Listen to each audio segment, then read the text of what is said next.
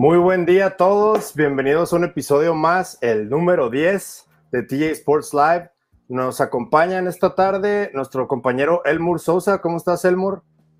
Pavel, ¿cómo te va? Un placer saludarte con mucho de qué hablar y mucho, uno que otro seguramente estará dolido, decepcionado, pero aquí quizá vamos a alargar más esa agonía. Les vamos a decir por qué. Y nos acompaña nuestro compañero David González Jr. ¿Cómo estás, David? ¿Todo bien? ¿Qué tal, Pavel Elmur? Elmur, buenas tardes. Eh, sí, va a haber tela mucha tela de donde cortar, se va a poner muy bueno. Pues vamos a lo que nos truje. En un ratito nos acompaña también José Joanán, nada más que eh, tenía algo que hacer antes de venir y ahorita nos acompaña. Eh, pues vamos a hablar hoy puro México, pero vamos a tener dos vertientes distintas, ¿no? Una va a ser el desempeño de la selección mexicana en la Copa Oro cuáles son los problemas que tienen eh, tanto a nivel del de, equipo como a nivel de federación. Y en el siguiente tema nos va a ayudar un poquito Elmur con, con la experiencia que él ha tenido eh, lidiando con, con, el Comité Olímpico y con todo lo que él sabe sobre los problemas que, que ha tenido la CONADE y pues cómo afecta en, eh, en ese sentido a la participación de mexicanos y mexicanas en los Juegos Olímpicos que como podemos ver en el medallero, nada más tenemos hasta ahorita tres de bronce, pero muchos cuartos lugares. ¿Esto a qué se debe? Es lo que todos queremos saber, o por lo menos tratar de llegar a una conclusión de por qué está sucediendo este fenómeno. Eh, pero empezando con la selección del Tata Martino, pues vimos cómo perdieron la final contra Estados Unidos en tiempo extra y eh, un verano perfecto para la selección de Estados Unidos después de haber ganado la final de la Nations League y haber ganado la final de la Copa Oro, eh, pues con el equipo C prácticamente. Elmur, ¿tú cómo ves, cómo viste el desempeño de la selección del Tata? ¿Consideras que fue un fracaso o crees que debería dársele continuidad a este proceso que ha llevado el Tata? Igual también hay que recordar pues las finales, todas las finales que ha perdido el Tata, ¿no? ¿Qué te parece, Elmur?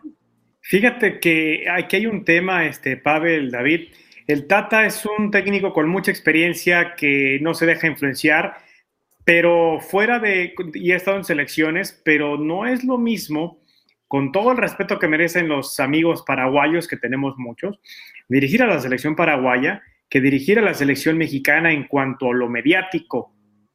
La selección mexicana se compara con lo mediático y con la presión y con lo que arrastra en dos países, que es la única en el mundo que tiene eso, eh, se arrastra en dos países, al arrastre mundial y depresión que tiene Argentina, que ya lo vio el Tata, Brasil, Alemania, ese tipo de selecciones. Me refiero a arrastre, no calidad de futbolística, que se entienda totalmente. Eh, pocas finales ha ganado el Tata, de hecho una nada más, pero eso no le quita que sea un buen entrenador. y aquí lo habíamos comentado, es un equipo de selección mexicana que se tiene que, pues, actualizar, eh, se tienen que quitar varios jugadores que ya están viejos y creo que el resultado fue más que evidente en poner eh, como tal eh, en la palestra este tipo de falencias que tiene la selección mexicana, sobre todo en la defensa y en algunos momentos de, recambio. Creo que el peor error que puede cometer México es sacar al Tata Martino. ¿Por qué? Porque él no, les, no es el culpable al 100%. Creo que con lo que tenía ha hecho bastante. Claro, él es el que los, eh, los escoge, les da la táctica, pero no podemos quejarnos de, a diferencia del vendehumo de Osorio en la pasada época, que ponía a los jugadores donde quería, ¿no? Creo que aquí no va, no va ese tema. Aquí principalmente es que creo que el Tata Martino le ha faltado pues renovar a la selección en ciertas zonas. ¿Por qué? No sé si por falta de confianza en los que vienen empujando o cuál será la, situación. Desconozco cuál sea su, eh, su justificación hasta ese tema porque yo no he escuchado a nadie que le haya preguntado sobre ese aspecto. Claro que los otros centrales que tienen el futuro quizá inmediato están en los Olímpicos, por supuesto, pero creo que le ha faltado hacer ese cambio generacional en varias zonas y la, la obviamente la defensa es ahorita la que se magnifica por lo que pasó pero yo no le veo ningún problema a Tata Martino para que pueda llegar a que culmine el ciclo mundialista a Qatar, que realmente que falta año y cuatro meses, tampoco no falta mucho. Sí, es muy poquito tiempo. Es, mucho, es, mucho es, mucho lo que hay que trabajar para tan poco tiempo que se tiene, pero no, sé, no sé qué opinan ustedes, el que sigan creyendo que las eliminatorias se van a pasar caminando acorde a lo que vimos, pues es un gran error, porque también lo comentamos en su momento. México está estancado y el resto de las elecciones sigue avanzando y creo que quedó en evidencia ese tema. No sé qué opinen. Tú, David, ¿qué es lo que piensas de lo que está diciendo Elmur? ¿Estás de acuerdo? Sí, por ahí tal vez lo único que le podría reprochar yo al, Tata es que eh, minimice, ¿no? Como que el no tener este compromiso de decir, ¿saben qué?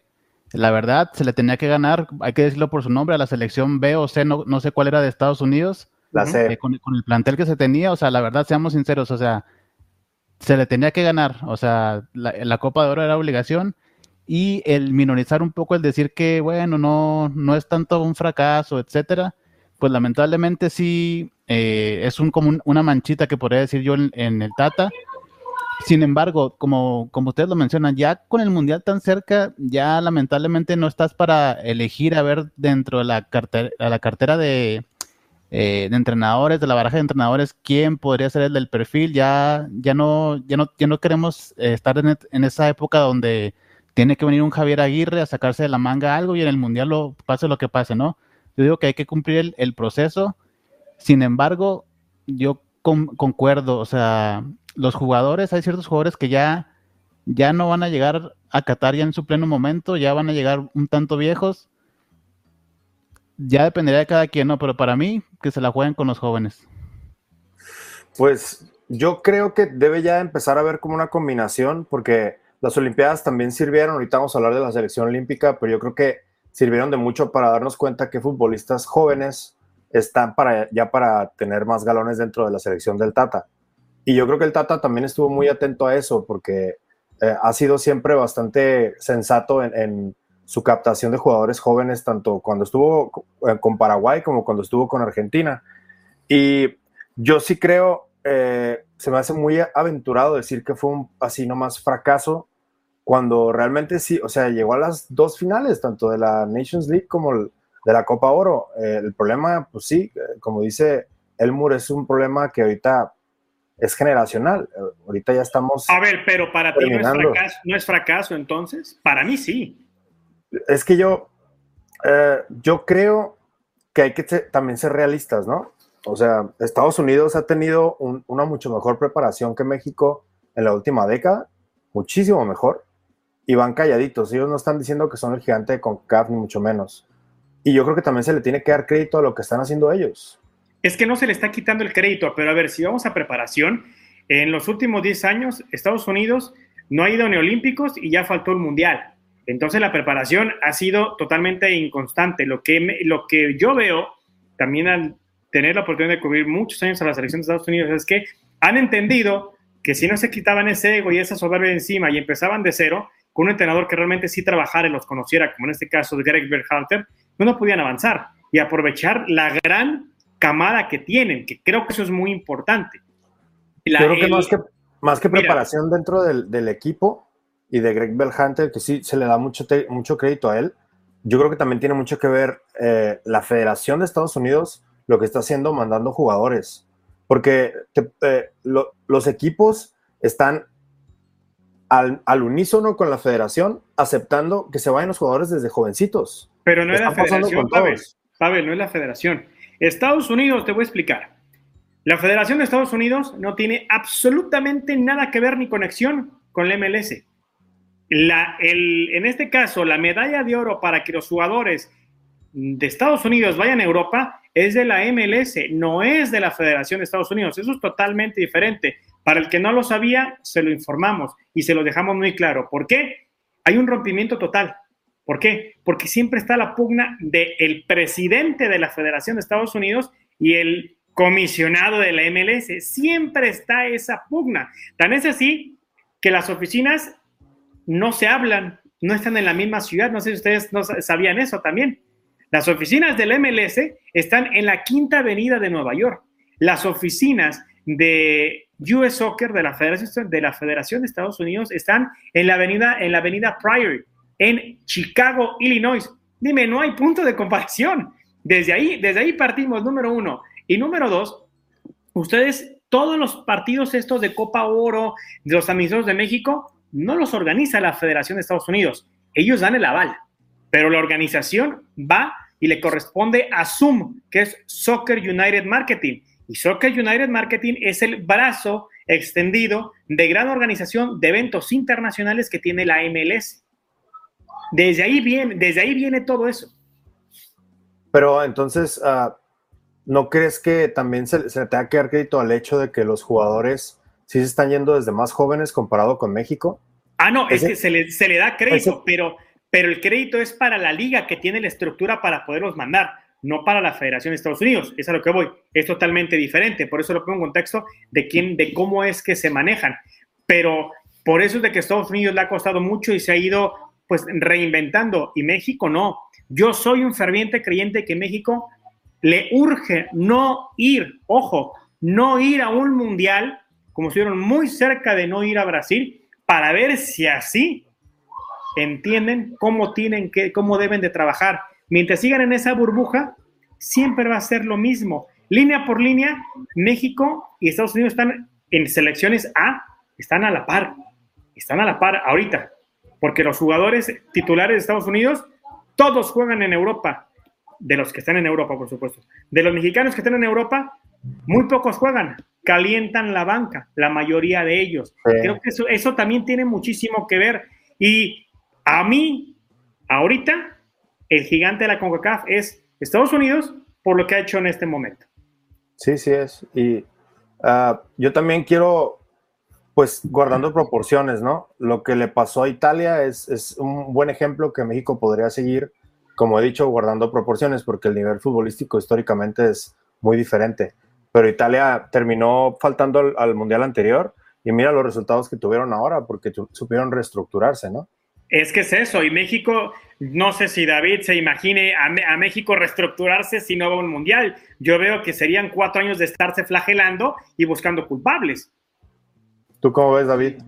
Y, y como bien dicen varios, varios compañeros, si México hubiera ganado a la selección C de Estados Unidos, nadie se hubiera acordado, se hubiera tapado el, el pozo, no hubiera habido problema y todo seguiría perfecto, te, te lo aseguro. O sea, hay, que ser, ser realistas. Y, es que no solo es eh, perder con Estados Unidos, ¿no? También recordemos cuál fue el pasaje de México. Podríamos pasar ese empate con Trinidad y todo por aquella situación que pasó del Chucky, toda aquella eh, incertidumbre. Pero contra Guatemala, El Salvador, eh, Costa Rica tampoco brillaste mucho como para decir, bueno, este es el gigante de la CONCACAF, este es el segundo de CONCACAF. bueno, para mí, la verdad sí eh, no es el nivel que esperamos en México. No sé si ponerlo como fracaso con todas sus letras en mayúsculas, pero sí un fracaso en minúsculas, yo sí se lo pondría a la, selección. ¿No creen, yo una pregunta, ¿no creen que la, ausencia de varios jugadores importantes obviamente también afectó, ¿no? Y creen que hubiera sido obviamente muy diferente con todos esos jugadores en el campo. Pero ¿cuál es importante salvo el Chucky? Salvo el Chucky, pues para mí, eh, para mí Diego Laines debió de haber estado. Para mí no, para mí Laines está muy sobrevalorado. Para mí no. Ah, para mí está muy sobrevalorado y es un jugador que no te va a dar para el tipo de juego que requiere el Tata Martino, no te da. Para mí, el único que faltó por la lesión lamentable que tuvo es el Chucky Lozano, pero México no tiene superestrellas, no tiene cracks, no los tiene. Que los quieran que, eh, construir de papel y con calzador, eso es otra cosa, pero México no los tiene. Si acaso Pavel Elmo, no sé qué piensan, Raúl Jiménez, pero lamentablemente tuvo la lesión y no sabemos qué nivel traiga, no sabemos qué, qué, va, qué va a ser de esta temporada. Entonces, para mí sería el único que, por lo que hizo anteriormente, se podría rescatar, pero hoy por hoy no tenemos a nadie que, que tenga un peso específico para decir, este fue una gran ausencia de la Copa de Oro, lamentablemente no la hay. De acuerdo, yo por eso mismo no, no cuento a Jiménez, porque digo, ya está en su pretemporada, pero honestamente, ojalá que él pueda retomar ese fútbol, pero no creo que le dé para retomar el nivel que le vimos, que la verdad, pues lo ponía como literalmente, y, es, y no estamos exagerando, en el top 5 de los delanteros en Europa, que eso ya no es cualquier cosa de los centros delanteros. Pues los reportes que yo había estado escuchando sobre Jiménez en estos primeros entrenamientos es que se está eh, empleando a fondo y que lo está haciendo bastante bien, ¿eh? Nada más es pues el miedo ese de volverse a pegar en la cabeza, ¿no? Supongo. No, y además ahorita pues es pretemporada, no se aprietan tanto. Ya a un nivel competitivo, ahí sí habrá que ver cómo va, él va a reaccionar. Cómo va, cómo va a reaccionar. Primero que esté bien de salud, que eso es lo más importante, pero de ahí a que volvamos, de que volvamos a ver el mismo nivel que tenía antes de ese lamentable choque con David Luis, lo veo difícil, ¿eh? Lo veo muy difícil. ¿Y Chicharito? ¿Quién?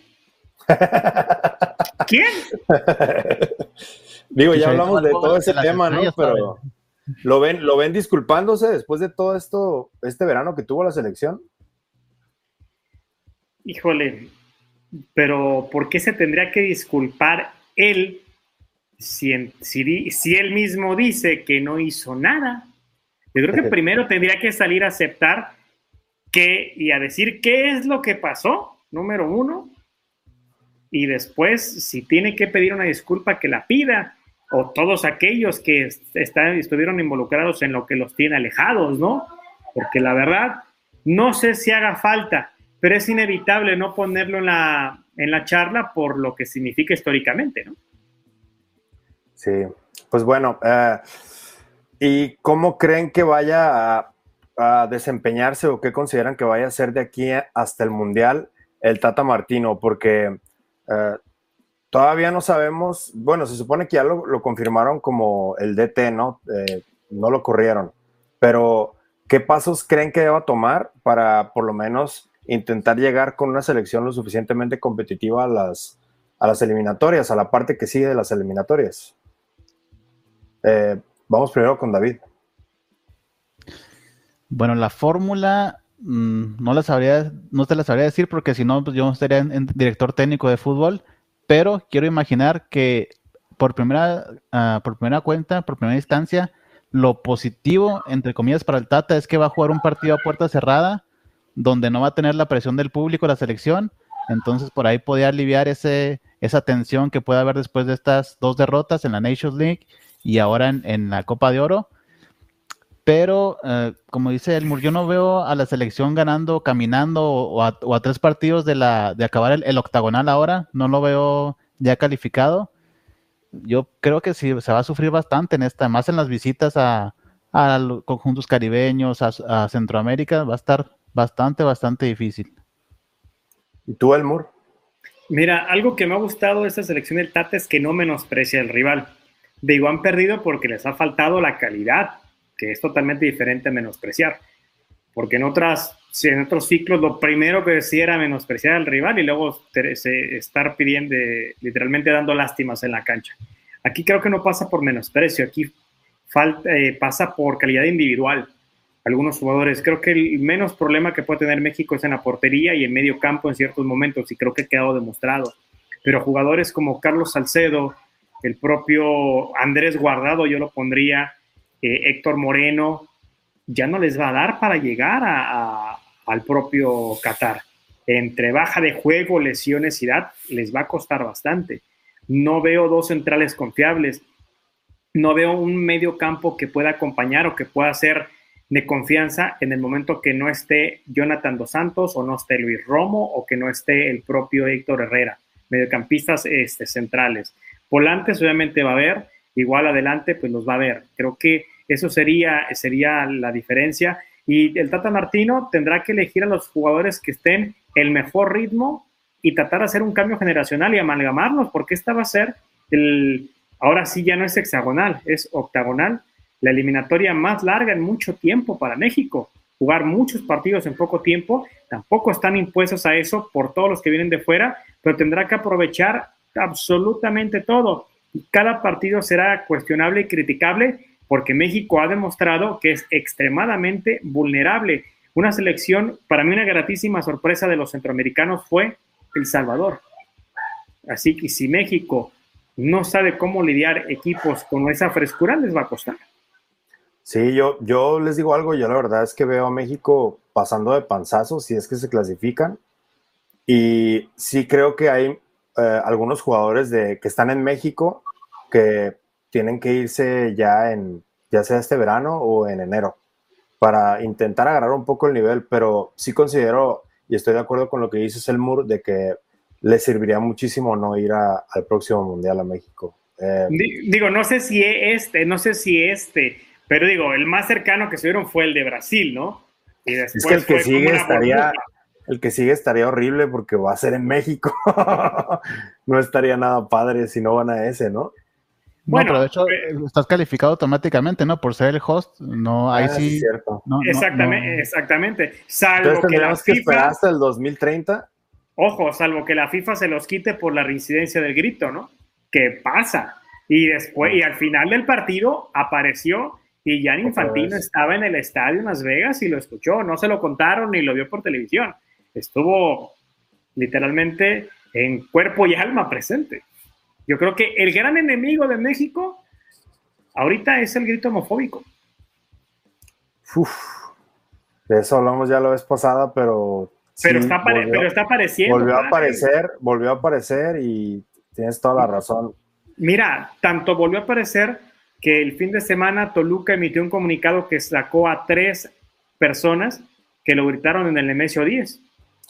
Acá en el, estadio de Tijuana se supone que van a tomar medidas también, pero no creo, honestamente, conociendo cómo es la idiosincrasia del equipo en general, y deja tú la porra, que la masacre ya es reconocida por ser bastante agresiva, sobre todo verbalmente, pero pues vamos a ver cómo va. Yo, yo voy a estar muy al pendiente de lo que va pasando aquí en el Estadio Caliente. Eh, pero pues vamos a ver un fenómeno bastante interesante en la Liga MX, va a haber pruebas, va a haber eh, bastantes castigos y pues ver si de alguna manera los aficionados eh, agarran la onda, pero yo creo que este es un problema no nada más dentro del país, sino generalizado, en, este, Estados Unidos también pasa mucho.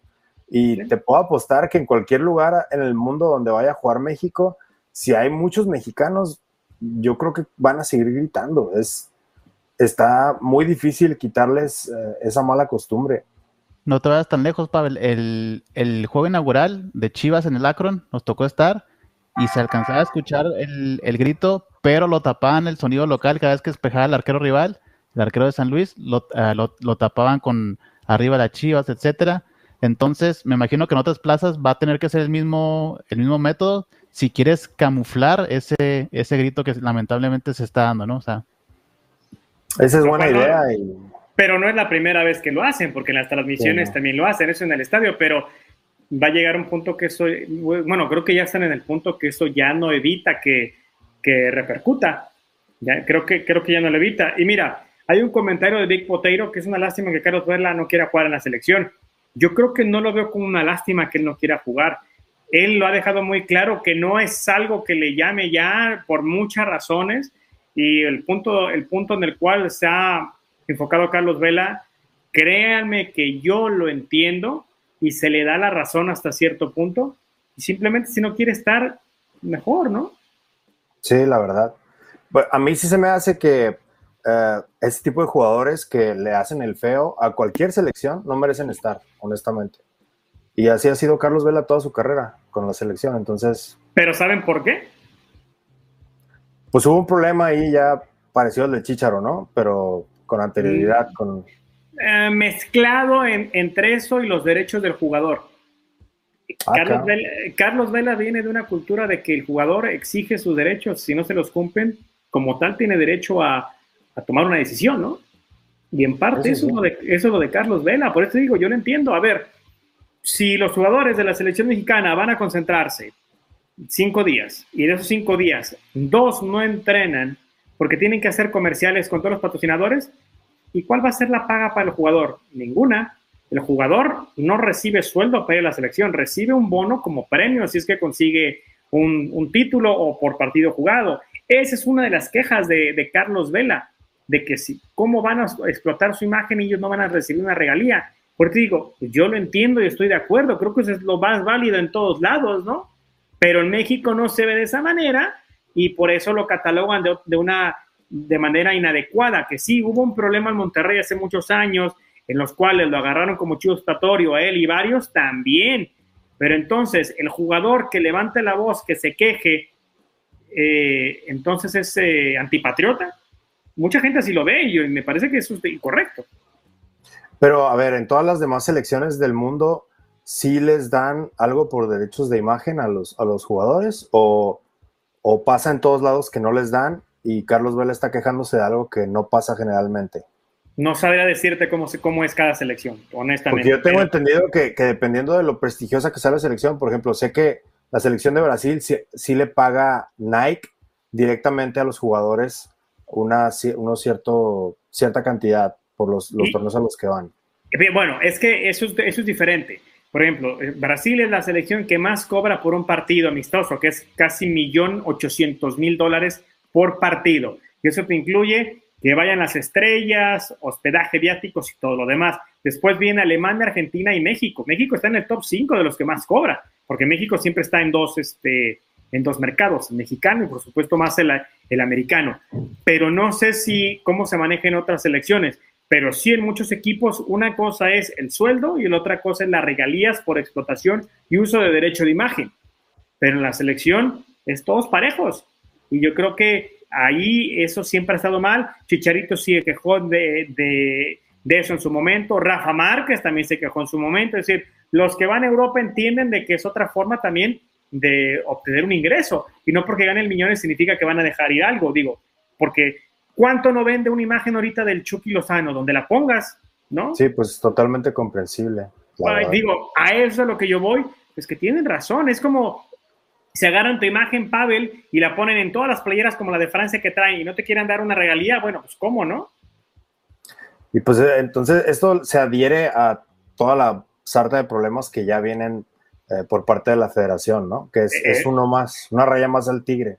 Lo que pasa es de que todo esto viene desde la época de Alberto de la Torre y también de Decio de María, que fueron unas administraciones sumamente eh, recaudadoras en cuanto a millones de dólares, pero a la vez muy problemáticas para todo el entorno, tanto jugadores, medios de comunicación que seguíamos eh, y todo el mundo alrededor. Créanme que fue una de las épocas más complicadas y de las que más empezaba a generar este dinero. A ver, dice Big Potato que se refiere a que lástima para él, porque le gustaría ver a Carlos Vela jugar en, en mi selección, dice. No, no, no, digo. gente a, que le cae bien. A todos, digo, lo vimos en Rusia y fue de los mejores. Pero si él no quiere, por el tema que te estoy comentando, pues me parece que es muy respetable. Digo, Pavel, lo sabemos, aquellos que hemos tenido la oportunidad de estar fuera, a veces como que el mindset que tienes te cambia un poco y hace cierta, priorizas algo, ¿no? Y creo que eso también mucha gente no lo entiende. Tan es así que Carlos Vela no va a renovar contrato con el AFC porque él quiere hacer la experiencia de vivir en Australia y jugar en Australia. Van a decir, ¿y qué diablos va a hacer Australia? Bueno, pues ahora sí que es su gusto, ¿no? Adelante, sí, aparte, sabrá. Decisiones familiares que se tienen que respetar también, eso también influye mucho. Sí, sí, sí. Es que mira, en la medida de que la gente entienda de que el jugador es una persona y el fútbol es su trabajo, y él va a decidir lo que considere mejor para el propio jugador y su entorno, no para lo que la afición o los medios de comunicación consideren que es lo mejor, porque cada jugador, cada atleta tiene su propia historia muy, muy personal. Pues ya lo vimos con lo de Simón Biles, no nos vayamos tan lejos, el ejemplo más cercano que tenemos, ¿no? Creo que ese tipo de cosas todavía no se terminan de entender que hay que respetarse. Sí, y ah, pues bueno, también queremos ya como conectar un poquito más el tema de la selección, eh, dejando de hablar de lo del Tata para hablar de la selección olímpica, que a mí me sorprendió bastante en el primer partido, ya después como que bajaron un poquito más a la realidad. Me acuerdo que platicamos que nos sorprendimos mucho eh, por medio del WhatsApp, eh, él murió, pero primero le quería preguntar a David, a él qué le pareció el desempeño hasta ahorita y crees que sea posible obtener una medalla contra Japón? Bueno, me voy primero por la última y luego ya nos devolvemos al, inicio. Eh, sí, Japón le puede sacar la medalla siempre y cuando hagas todo lo que no hiciste cuando perdiste 2-0 con ellos, porque recordemos, eh, hay, que, hay que ser eh, conscientes, podríamos llamarle, ¿no? cualquier cosa que tengas duda, lamentablemente, humanamente, yo creo que se va a favorecer a la selección local, ¿no? Por ahí si estuvieras en la, en la medalla de oro, dices, bueno, si lo, si lo, le marco lo correcto, etcétera, se va a quedar con la plata, pero aquí el que pierda se queda sin medalla. Entonces, no me gusta pensar mal, pero cualquier cosa que sea muy quisquillosa podría inclinarse la balanza hacia el cuadro japonés. Aparte que ya demostró que están, están muy bien ordenados. Eh, casi España le sufrió de último minuto para, para ganarles.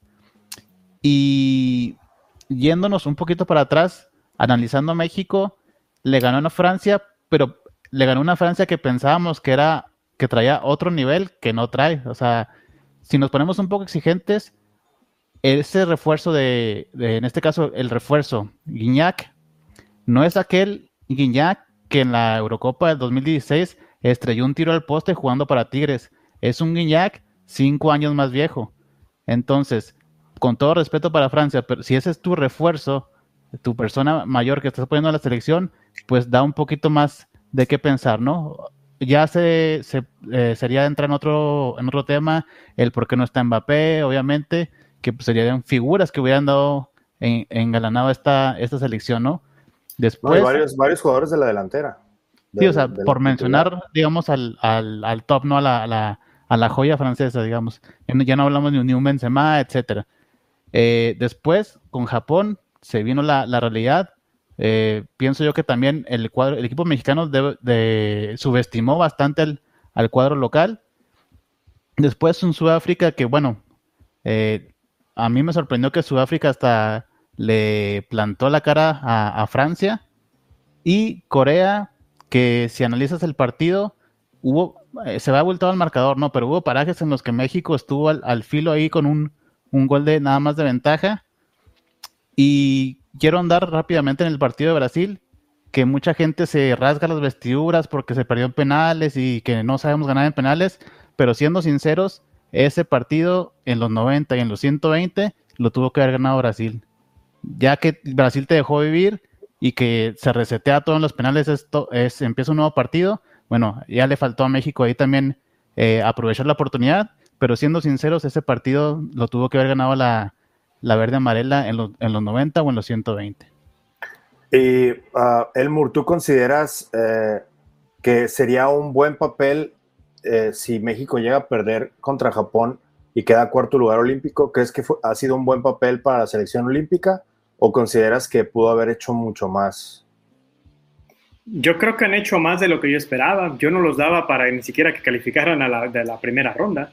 Digo, a mí no me ha gustado este equipo de Jaime Lozano y lo sostengo y lo defiendo. Más allá de que le hayan ganado a Francia y que Francia sea un remedio de selección olímpica, pero México no jugó bien ganó 4-1, pero tanto la derrota y se, se, critica demasiado y las victorias se magnifican. Encontrando un punto medio muy justo, hay que analizar el partido y me ha quedado muy claro que por los horarios mucha gente no ve los partidos, nada más se van con el resumen. Analizando, los, analizando el juego, México jugó muy mal contra Francia, pero aprovechó la poca contundencia que tuvo y le dio. Contra Japón fue un golpe de autoridad ante el mal planteamiento que tiene el propio Jaime Lozano, que a mí no me parece un entrenador que sea sobresaliente y lo ha dejado muy claro, sus cambios le funcionan porque los agarra cansado y con la velocidad de Antuna, pero cuando Antuna ya lo puso de titular, ya valió, ya, ya, ya, ya no le funcionó. No es un entrenador que sepa leer los partidos. En Querétaro le fallaba mucho, pero ser, al que estar en Querétaro un equipo que no es mediático, pues no trascendía. Y todo esto que te digo, todo esto que les digo, semana a semana lo he puesto en mis videos de canal de YouTube. Tú lo has visto, Pavel. Para mí esto no es nuevo lo que estoy viendo de, Jaime, de Jaime, de Jaime Lozano. A pesar de que de lo que dijiste hace rato de Laines, ¿crees que fue un error de Lozano haberlo dejado en la banca o crees que hizo bien ahí? Es que hizo bien en el primer partido que lo dejó en la banca porque quería aprovecharlo de recambio, pero el tema es de que después no supo cómo utilizarlo de cambio. Eh, creo que también ese, ese es un error que tiene Jaime Lozano. A mí me sorprende que teniendo un tipo tan pensante, tan inteligente como Miguel de Jesús Fuentes como auxiliar, no vea algo más. O Jaime Lozano, lo que yo tengo entendido es que es un tipo muy terco, que no escucha a su entorno, que se va con la suya porque siente que es Guardiola. Sí, le dan eh, ataques de entrenador, sí. exactamente, exactamente, así que me parece que ese también es un problema. A ver, si tú planteas un partido y en los primeros minutos ya vas perdiendo 2-0, más allá de la, del acierto del rival es de que tú planteaste mal un partido, ¿no? Y desde ahí viene todo lo de, lo de Jaime Lozano contra Sudáfrica, pues salió de que era un equipo que estaba muy entregado y los pudieron aprovechar. Corea puso a sufrir a México en el 2-1 y después se cayeron los coreanos y México pudo aprovechar. Pero contra Brasil, tal como lo dice David, es más, Brasil puede haber metido tres goles en el primer tiempo con toda la comodidad. Pero es que cuando se dice eso, viene el antipatriotismo mal catalogado y mal infundado.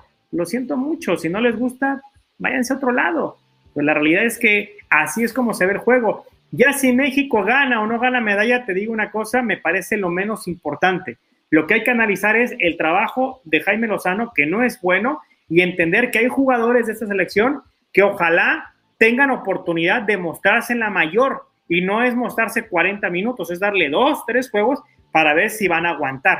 Creo que eso es lo que lo positivo va a ser a individual, no en colectivo. Ahora esta pregunta para los dos. Eh, primero vamos con David y luego con Elmur. ¿Qué jugadores fueron los que más les sorprendieron dentro de esta selección olímpica y cuáles fueron los que más les decepcionaron? Vamos, David.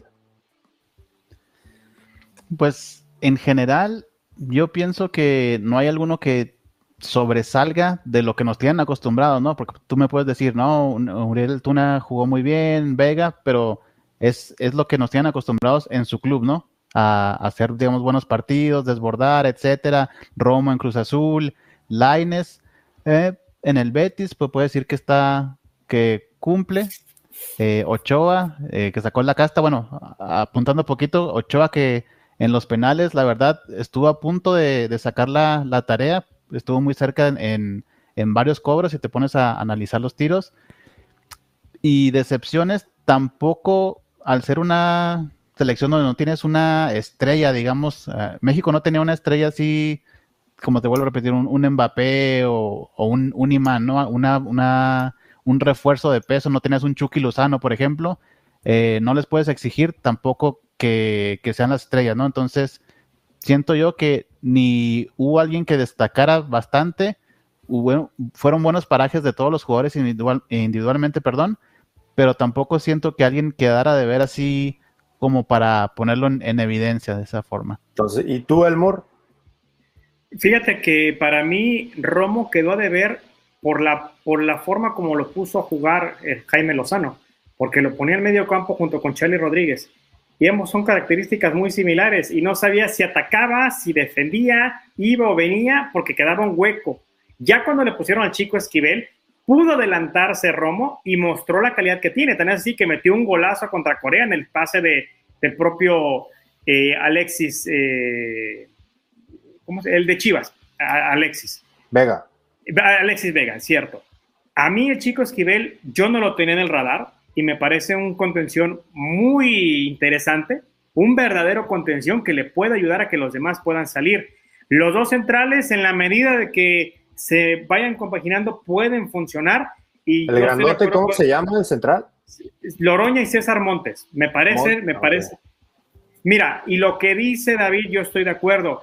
Ni lo de Vega ni lo de Antuna debe sorprender porque eso es lo que les hemos visto. Más bien, si eso fuera constante, pues Antuna nunca se hubiera venido de Europa y realmente Alexis Vega lo quisieran en Europa como tanto dicen que lo quieren, ¿no? A mí lo de Lainez ni me sorprende ni me cae porque no, a mí me parece un jugador muy sobrevalorado, lo insisto. Hablan demasiado de él y no te marca la diferencia. Para mí, para mí no. Yo lo único que destaco es al chico Esquivel que no lo tenía en el radar y me sorprendió. Y para mal, pues realmente no. Realmente, realmente ninguno porque fueron muy parejitos como, como tal de, de la mitad para abajo. Yo eh, también con Esquivel me quedo, pero yo voy a tener que diferir contigo con esto de Laines, porque para mí Laines, el que se ha ido tan joven a Europa y la manera en la que ha ido progresando poco a poco eh, en el Betis, sí me parece bastante destacable y sí creo que no, no debió de haberse ido a la banca eh, en, estos, en este torneo por decisión de Lozano. sí entiendo por qué dices que está sobrevalorado, pero yo que veo bastante seguido la, Liga de España, que es la liga que más me gusta ver, eh, sí me ha tocado ver casi todos los partidos de Laines y la verdad es que ha crecido mucho, sobre todo la mano de Manuel Pellegrini y en el uno contra uno, no creo que aquí en México tenemos otro jugador que tenga ese tipo de velocidad eh, corta, en el arranque corto. Y sí creo que eh, en, en uno o dos años va a a un nivel bastante alto. No sé si vaya a ser al nivel de Chucky Lozano, porque Lozano creo que todavía está muy por encima. Incluso Tecatito lo creo, creo que está por encima todavía. Pero sí creo que Laines tiene el potencial para poder llegar a ese nivel de Lozano eh, y probablemente superarlo ya cuando sea un jugador en su plenitud futbolística. Eh, pero sí entiendo la, razón por la que tú dices que está probablemente sobrevalorado. Ojalá algún día eh, puedas cambiar de opinión con él o él mismo te haga cambiar de opinión, porque yo sí, desde ahorita y casi casi desde que, y eso que soy chiva, ¿eh? casi casi desde que estaba desde que estaba en la América lo veía, me gustaba mucho verlo, porque es un tipo de jugador que me gusta mucho, su, estilo de juego. Pero y no, y me parece muy bien, digo, yo te voy a ser muy honesto, la Liga de España no la veo, ¿por qué? Es muy aburrida, Real Madrid, Barcelona, Atlético Madrid y paremos de contar. Yo prefiero la Premier League y la Bundesliga, desde ahorita se lo digo claro. Ahí sí me emocionan los partidos. Pero lo que tú dices de Laines lo entiendo perfectamente. Pero para que un jugador marque diferencia, tiene que mostrarlo tanto en el club como en la selección. Y en la selección de chispazos no se vive. Tuvo dos chispazos. Cuando se encuentra con Alexis Vega, sí, los dos marcan diferencia. Pero, ¿por qué no hacerlo más? ¿Por qué no querer juntarse? ¿Por qué no poderle llevar? Si lo pudieran hacer de esa manera, si fueran constantes, pues serían más atractivo verlos. Pero al ser tan irregulares, no, a mí en lo personal no me, no me llama. Es lo mismo, ¿sabes a quién para mí está muy sobrevalorado también y no me gusta cómo juega? Edson Álvarez. Y no porque sean ellos chicos o grandes, sino porque me quieren a mí, me quieren vender a un jugador que no lo veo como tal que se desarrolle en el campo de juego. Otra vez no estamos de acuerdo con eso, pero eh, está, rico no estar de acuerdo para poder debatir, ¿no? Para mí Álvarez, lo único que está mal con él, yo creo que es que lo están poniendo demasiado eh, como mediocampista de contención y yo creo que si a él lo bajaran a la central y le pusieran a un jugador que le cuidara las espaldas más, creo que eh, jugaría mucho mejor. Y me pareció un error que lo hayan subido de, posición allá en Holanda y pues que hayan seguido la tendencia ya cuando se regresó para acá con el Tata Martino. Eh, no sé qué piensas tú, David, sobre esto, sobre todo de, los jugadores que están allá. Eh, y que están jóvenes y que consideran, algunos consideran que están sobre, sobrevalorados. Eh, yo no estoy de acuerdo con esos dos, pero sí entiendo los y estoy entiendo los argumentos de Elmur para, para decirlo. Tal vez yo pienso que esa eh, decir que están sobrevalorados va más por el lado de que con todo el cartel que tiene Laines eh, en el papel pintaba para que fuera como que protagonista de esta selección o como que fuera el, no sé cómo ponerlo, el Ronaldinho de esta selección y pues no, el, nivel no, no, da todavía para, esa, para ese papel, no para darle esa responsabilidad. Quiero pensar que por ahí va, va más o menos la, tonada. No podemos decir que es un jugador malo, porque obviamente yo también he visto eh, partidos del Betis donde ha tenido actuaciones aceptables, eh, bastante, bastante buenas, pero no está como para darle esa responsabilidad eh, en esta selección a esa edad de, que sea la en donde recaiga toda la responsabilidad, ¿no? Entonces, eh, de Edson Álvarez, mm, yo lo catalogaría como cumplidor, pero no me atrevería a decir que está, que digamos, de lo más preciado, digamos, que tiene la selección. Ahora sí que en gusto se rompen géneros, por eso muchos uh, técnicos a este lo, aunque todos los, los anteriores lo hayan puesto de, medio, lo quieren, lo retrasan y viceversa. Eh, y depende mucho, ahora sí que del técnico, del club, de las necesidades que tengan en, el equipo, tácticas, pero esa es mi, humilde opinión. Muy bien, vamos a leer unos cuantos comentarios, ¿les parece? Porque hay un problema ahí con el chat y no hemos tenido chance de ponerlos ahí a la vista. Eh, aquí Gael dice que muchas oportunidades contra Estados Unidos y no aprovecharon ninguna. Eh, los comentarios de Francisco Rodríguez me parecieron un poquito agresivos, entonces probablemente no los vayamos a poner. Eh, pero también, ¿quién más? Eddie Carranza dice, ¿podría ser esta sub-23 más exitosa que la del 2012? Pues está claro que no, ¿no? Porque llegaron nada más a semifinales y probablemente incluso se pueden quedar hasta sin medalla. Eh, después, José Joana, que por ahí tuvo algunos problemas técnicos, eh, dice, después de Brasil, México ha sido la mejor selección en Juegos Olímpicos. Tuvo la mala suerte de haberse enfrentado con los brasileños en semis, la final justo hubiera sido México contra Brasil y ambos con medalla. Eh, ¿Qué piensan de este comentario de Johanan? Perdón, ahí sí yo pues difiero porque sería, ah, sería borrar a Japón, ¿no? Que, Japón básicamente bailó a México, entonces, y también olvidarse de, España. Yo pienso que eh, por ahí yo pondría a Brasil, España y Japón y en un eh, rengloncito abajo a México. Yo particularmente, o sea, no sé qué ustedes qué piensen. Sí, lo que pasa es que si, si la final hubiera sido justa México-Brasil, pues para empezar México hubiera jugado mejor y hubiera quedado en primer lugar, para empezar, y hubiera ganado los partidos que debían. Y además eso de los penales no son de suerte, los penales son de tener capacidad para poder definir. Creo que eso también tiene, tiene, tiene bastante que ver. A ver, yo no entendí por qué Luis Romo y no recuerdo qué otro jugador eran el cuarto y el quinto, cuando los de mayor experiencia tienen que ir adelante, ¿no? Está bien, si Aguirre y Loroña dijeron, queremos tirarlo, qué bueno que también tengan esa, esos pantalones para agarrar el balón en ese momento y querer tirar. Eso hay que reconocérselo. Pero también tú como entrenador, pues manda al mejor que tienes, ¿no? Al de mayor experiencia. Creo que también, eh, y vuelvo a ir con Jaime Lozano, no es nada contra él, pero los hechos dejan claro de que tú debes de mandar siempre a tu mejor o a tus dos mejores para abrir y para cerrar. Y no sé cómo hizo esa, esa designación que ni uno ni otro, porque ahí se cayeron. Por ahí había fue, escuchado que fue otro ataque de entrenador de Lozano, ¿no? Que había hecho como que algunas, con unos ciertos porcentajes, ¿no? Probabilidades, algo así había visto yo en una entrevista, pero sí está de destacar que tenía en los últimos a Romo y Alvarado, que en teoría eran los que mejor cobraban. Exacto. Ahora sí, reconocer a Aguirre, al mudo Aguirre, que tuvo la, eh, ahora sí que la, la hombría, valentía, como lo quieran llamar, la osadía de levantar la mano y decir voy a cobrar un penal, pero por el otro lado, ya cuando estaba plantado, no sé ustedes qué percibieron, pero yo lo veía que miraba el suelo y no, no, no lo veía muy, muy seguro desde la ejecución. Dije, Ay, esto, esto no va a llevar a buen puerto. Igual lo de Oroña, cuando se va acercando hacia el punto penal, se veía que traía mucho nerviosismo y es normal. Y también de acuerdo con el David, qué bueno que tengan el valor para levantar la mano y decir que quieren cobrar, pero el propio entrenador tiene que poner un orden de, si son seis, pues escoge de esos seis al mejor y al quinto y al sexto déjalo por un, por un desempate, ¿no? Por una, este, por algo extra. Pero bueno, creo que esa va a ser la experiencia que les va a quedar absolutamente a todos, porque calidad individual hay algunos jugadores que la verdad sí son sobresalientes, la verdad.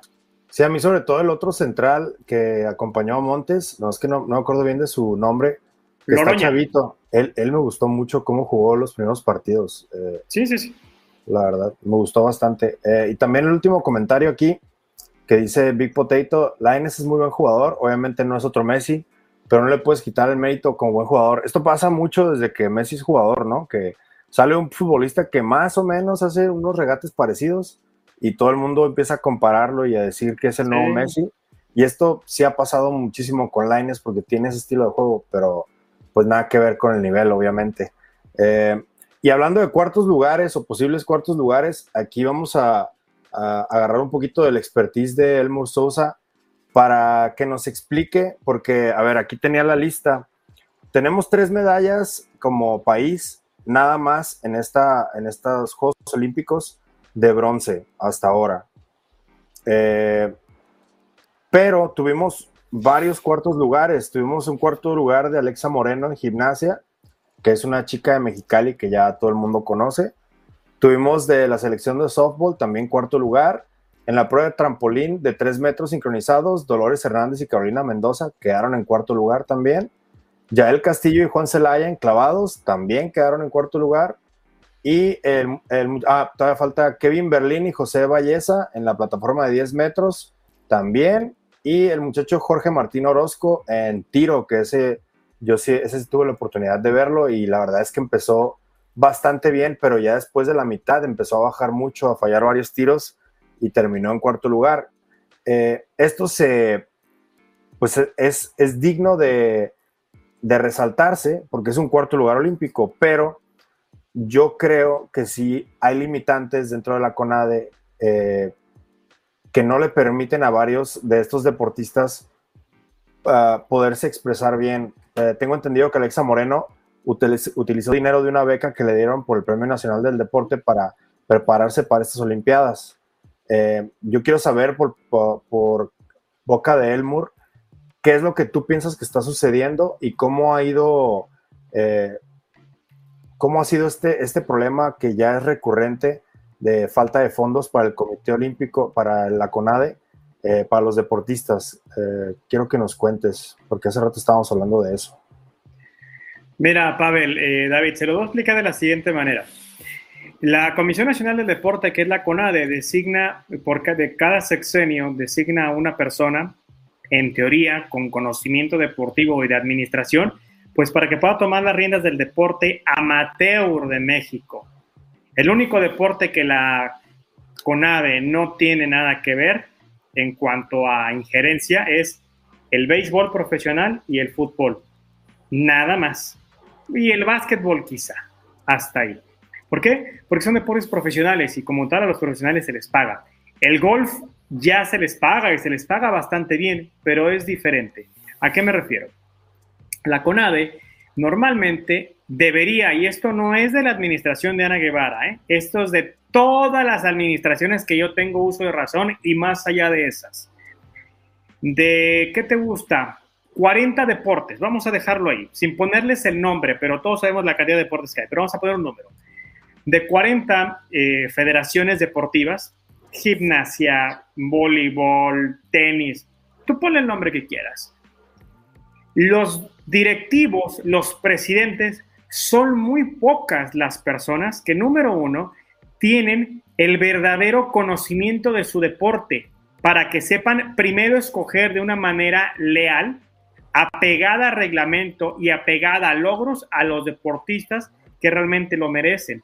Número dos, ante esa poca preparación y amiguismo que existe en la mayoría de los directivos de las federaciones, los recursos económicos, los presupuestos asignados, que son bastantes, no se los hacen llegar a los deportistas, que literalmente luego los deportistas están mendigando, porque esa es la realidad y muchos te lo dicen, mendigando para poder obtener fondos y costearse sus uniformes de competencias o sea, sus viajes, porque ese dinero no de ellos, se queda en las arcas, en los bolsillos de muchos de los federativos.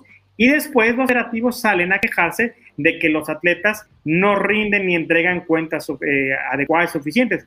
Pero ¿cómo diablos lo van a hacer si no tienen el apoyo? Este chico de tiro deportivo que decías, él tuvo que hacer sorteos y rifas con su familia creo que él es de Guadalajara, si mal no recuerdo, para poder costearse sus entrenamientos. Los pocos deportes que tienen apoyo son clavados y tiro con arco, y que últimamente han tenido resultados. Los únicos deportes profesionales de conjunto en la mayoría de los Juegos Olímpicos son fútbol, básquetbol y béisbol, porque el béisbol hay que recordar que regresó en esos Olímpicos y en los siguientes no va a estar. El golf sí es profesional, pero no es un deporte de conjunto. Los demás no son profesionales. Por ejemplo, si es voleibol, si es esta Sami Bricio, pues ella es profesional, pero las demás no lo son.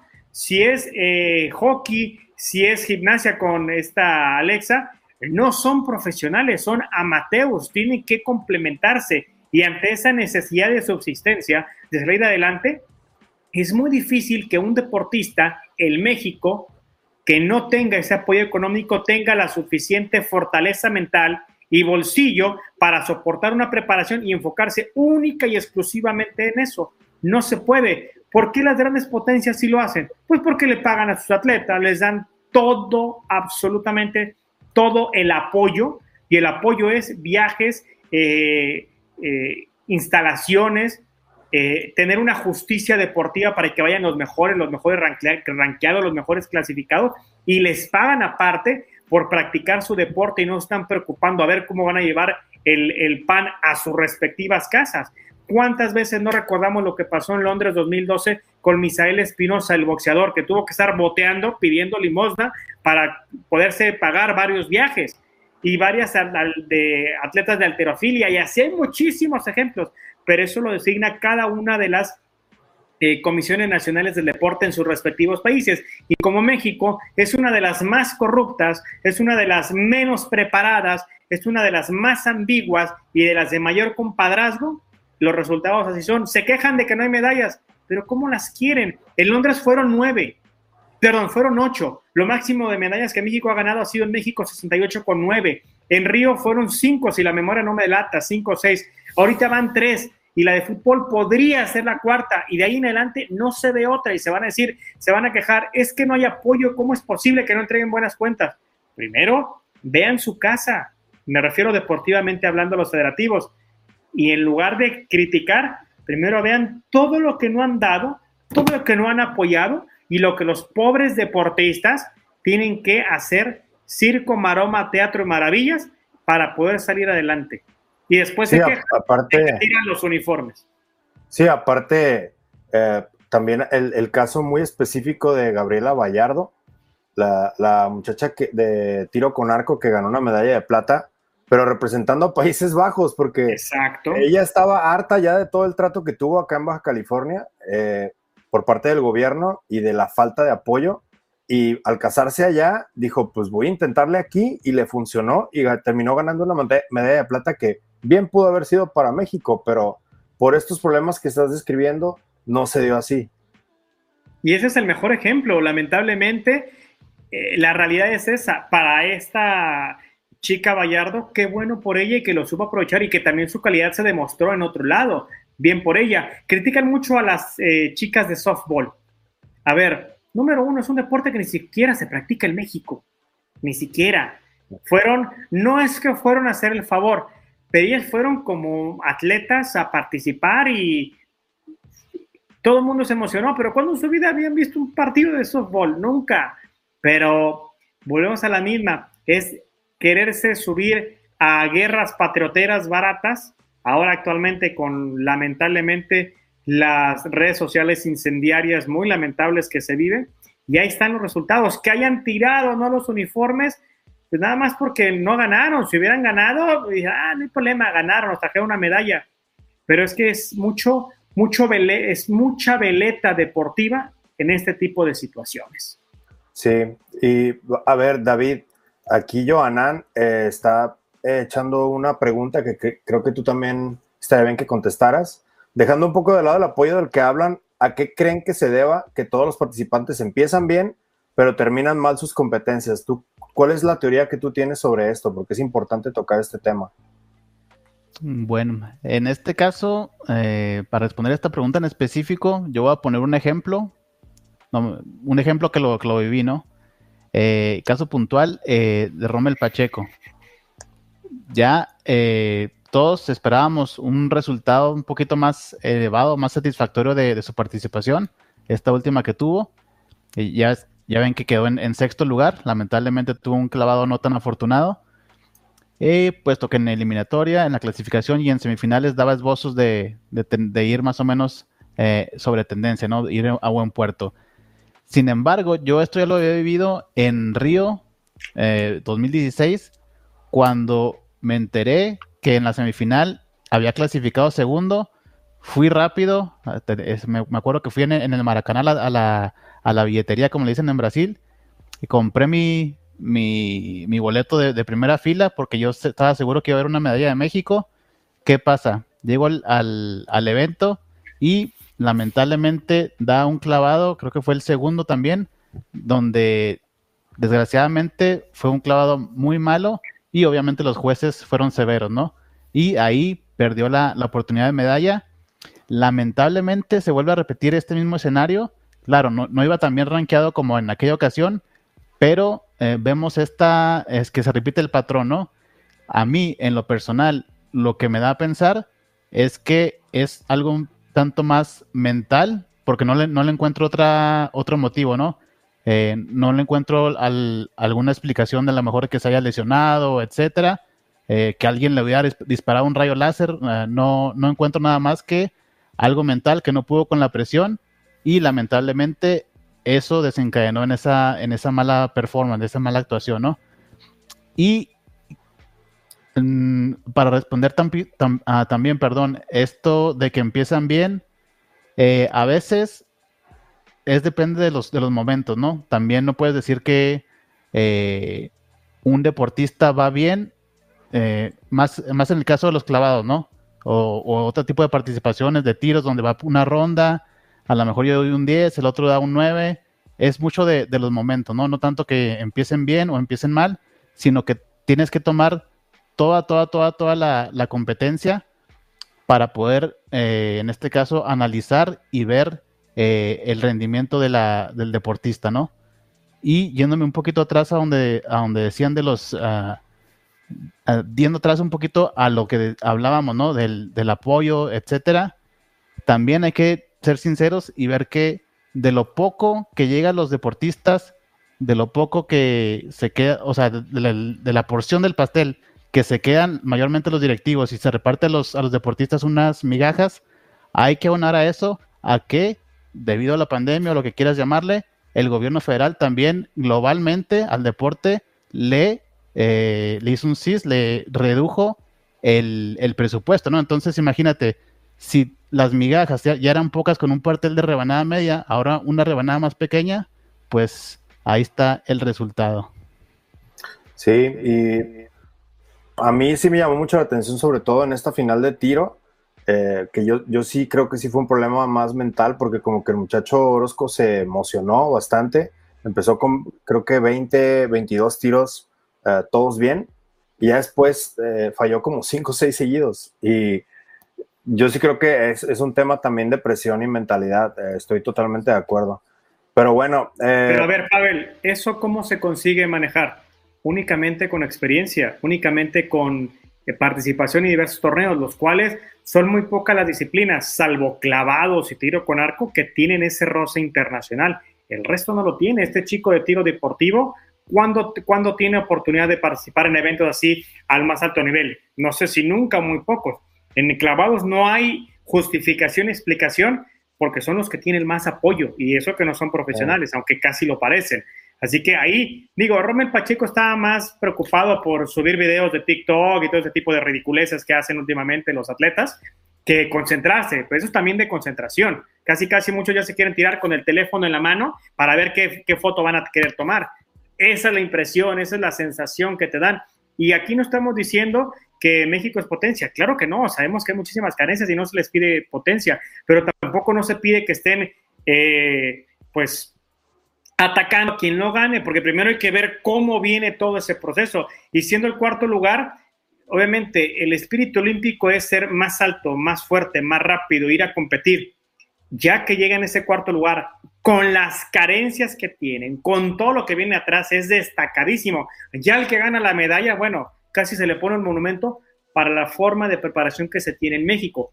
En China los preparan desde niños, en Estados Unidos, en Rusia, y ahí es medalla o nada. Aquí no puedes decir es medalla o nada porque no se tiene esa cultura de apoyo deportivo. Simplemente, Pavel, tú has visto los centros de entrenamiento de Estados Unidos que tienen en Chula Vista, en Colorado. Aunque el de la CONADE es muy bueno, pero no se compara. No, se ni siquiera, ni siquiera son para atletas olímpicos, es para niños de primaria. Eh, y son a nivel profesional, o sea, no puedes comparar una cosa con la otra. Y ojo, va a venir otra comparación que siempre pasa. ¿Por qué los atletas olímpicos no pueden ganar y los atletas para paralímpicos sí pueden dar muchas medallas? Es un tema que no tiene explicación. Yo he platicado con muchos atletas para paralímpicos y para ellos saben que es lo único que tienen para poder demostrar y llamar la atención cada cuatro años. Que tengan sus cinco minutos de fama y lo aprovechan. La verdad. Sí. En fin, pues eh, vamos a leer un poquito de comentarios. Eh, aquí dice Manuel primero, eh, Manuel Medina, dice, tampoco somos potencia como para exigir medallas al por mayor, hay muchas carencias, precisamente lo que hablamos él no vale porque él es ruso. Imagínate todo lo que tiene, todo lo, que tiene, la Federación de Rusia, que... Toma.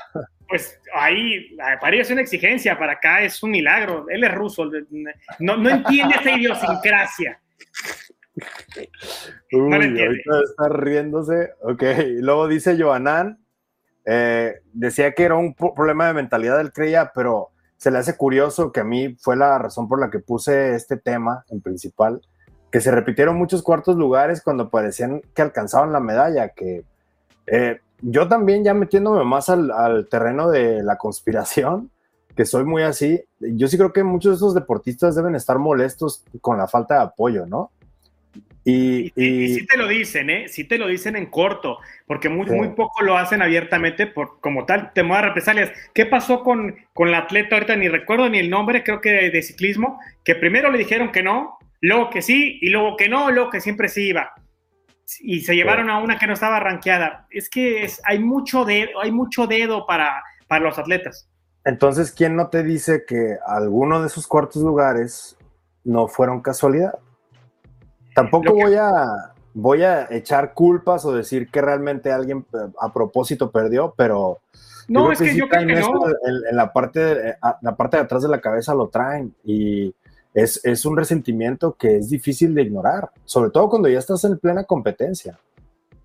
Pero yo pienso, Pavel, que ahí más que una represalia de decir, bueno, no voy a brincar tan alto, no voy a nadar tan, tan rápido para quedar en cuarto y, y darle en la, en la torre la federación, no creo que vaya por ese, por ese lado, ¿no? O sea. Es nomás una, una idea, una hipótesis que yo tengo que porque, no estoy diciendo que todos, pero pudo haber sido que alguno.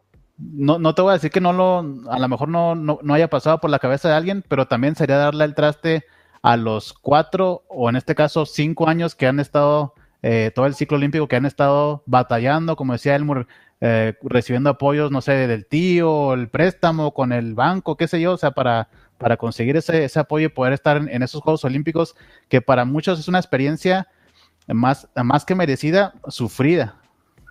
Sí. Y sabes qué, yo lo veo como una coincidencia como tal. Y mucho de lo que te digo de los para paralímpicos también aplica para los olímpicos, que ¿quién sabía el nombre de Alexa Moreno salvo los que entendemos el deporte? Pues muy pocos. Y los de tiro con arco, la gente se emociona el tiro con arco cada cuatro años y después compra mani, compra arco y su flecha y después... ni te acuerdas de su nombre ya después, ni, bueno, Volvemos, volvemos a la misma. Si existiera una verdadera cultura deportiva, pues la cultura deportiva no es sentarte y hacer el zapping y ver fútbol cada semana. Eso no es una cultura deportiva. La cultura deportiva es fomentar la práctica adecuada del deporte, pero la práctica adecuada del deporte es con gente con conocimiento de causa que eso desde ahí también tenemos que, partir. ¿Por qué México dejó ser potencia en atletismo?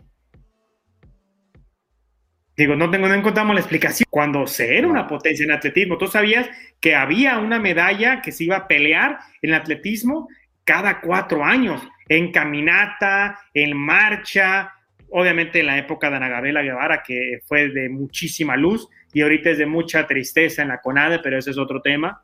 Saludos a, saludos a Ana Gabriela pero de ahí en fuera ya no, tú no puedes decir este deporte, salvo clavados y tiro con arco, que te esperabas que fueran a entregar algo, y clavados no entregó nada, y tiro con arco volvió a entregar. Pues a ver cómo nos va con la hipotética cuarta medalla, que México juega a las 6 de la mañana, hora del centro de México, el día viernes. Eh, vamos a ver si nos despertamos. Yo me toca eso a las 4 de acá yo creo que el sí se va a despertar y también eh, David, ¿no? Porque ustedes son las 6 de la mañana, no está tan mal. No importa el horario, digo, tenemos que verlo porque es parte del trabajo, pero no creo que vaya a haber medalla, ¿eh? Y los van a crucificar por todos lados, pero hay que analizar y ver el partido, que eso también va a ser lo más importante. Sí, eh, pues vamos a ver cómo va, le deseamos toda la suerte a la selección, por supuesto. Y eh, vamos a terminar el programa aquí. Muchas gracias a todos los que comentaron.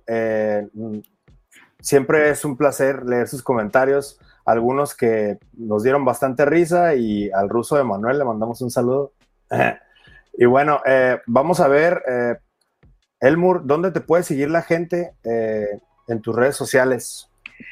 con mi nombre, arroba Elmur Sousa en, en Twitter y en el canal de YouTube. Ahí tenemos comentarios, opiniones de lo que pasa en la actualidad del deporte, así que ahí los esperamos. ¿Qué se viene pronto en, tu canal? ¿Algún video que tengas en mente que se venga pronto?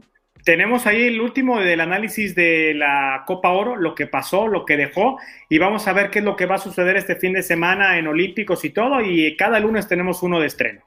Muy bien, para que vayan. David, ¿a ti dónde te podemos seguir? Así es, es en Sencillito TV, Twitter, YouTube, Instagram. Vamos a estar ahí como, como siempre, ahora, ahora que ya empezó de vuelta el torneo casero con la Liga de Expansión y algunas ligas de Sudamérica, como hoy, que fue el, clásico Boca River. No les voy a decir el resultado para que vayan al canal a ver el, resumen. Y en la red personal, arroba David Gons Jr. en Twitter, para que también ahí nos echen mentadas o la, o la polémica, son más que bienvenidas. Muy bien. A mí me pueden seguir como Padre Ibarra Meda en Twitter. Eh, ahí hablamos de lo que sea, de temas de cine, política, deportes, lo que gusten. Eh, y también les pedimos por favor que nos sigan en la página de YouTube de TJ Sports y también que nos ayuden a seguir creciendo en la página de Twitch de TJ Sports. Ahí está. Eh, en la próxima semana vamos a intentar hablar un poquito más sobre la Liga MX que ya empezó y también sobre este último mes de mercado internacional que esta semana han pasado muchísimas cosas y creo que va a ser interesante lo que se platique la próxima semana porque se van a cerrar muchos tratos muy, muy interesantes y creo que es muy bueno hablarlo, sobre todo en fútbol europeo. Eh, les agradezco mucho a nombre de Elmur Sousa y de David González. Yo soy Pablo Ibarra. Que tengan una excelente semana.